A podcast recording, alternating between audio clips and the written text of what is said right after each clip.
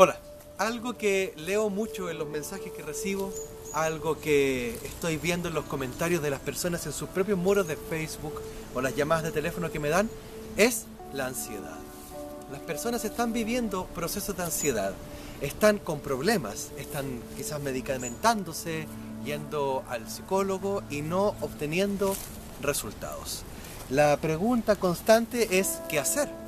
Algunos hablan abiertamente de que han ido a terapias holísticas, han ido al psicólogo, al psiquiatra, y que nada de eso ha sido más que un paliativo, nada de eso ha dado resultado. Pero lo que yo me pregunto, lo que yo me pregunto es, ¿cómo fue mi vida? ¿Cómo fue mi propio cambio?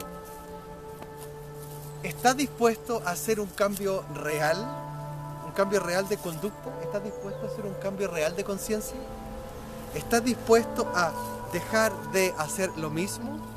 ¿O solo pretendes que con una terapia, que con una sesión, que con una meditación las cosas cambien mágicamente y tú puedas seguir con las mismas conductas?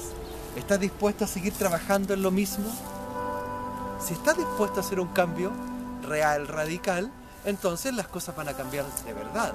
Ya lo decía Ocho, el gurú más grande de la historia. Eh, la única forma de que las cosas cambien es con un cambio radical debes comenzar a hacer otra cosa. Cuando llegas a la meditación, cuando llegas a los conocimientos holísticos, evidentemente estás haciendo un cambio. Pero, ¿estás dispuesto a seguir hasta el final en eso? Porque las personas tienen ansiedad, pero meditan, lo pueden hacer libremente. Las personas fuman para calmar su ansiedad. ¿Están dispuestos a dejar de hacerlo? ¿Cómo están criando a sus hijos? ¿Cómo están teniendo las relaciones con las otras personas? Con sus padres, con sus madres. ¿Qué están haciendo con la pareja? ¿Están haciendo un cambio de verdad? ¿Quieren de verdad vivir la vida de otra manera? Esa pregunta es la que una persona debe hacerse si de verdad pretende llevar adelante un proceso de sanación real.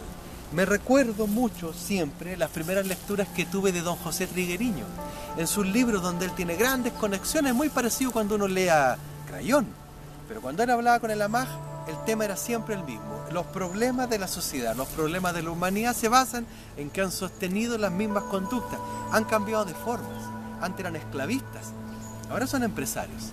Antes eran reyes y monarcas, ahora son gobiernos. Ahora los elige el pueblo. Al parecer las cosas no han cambiado porque la gente elija a sus gobernantes.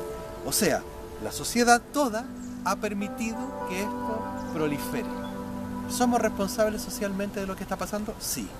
La ansiedad no es porque tú tengas problemas.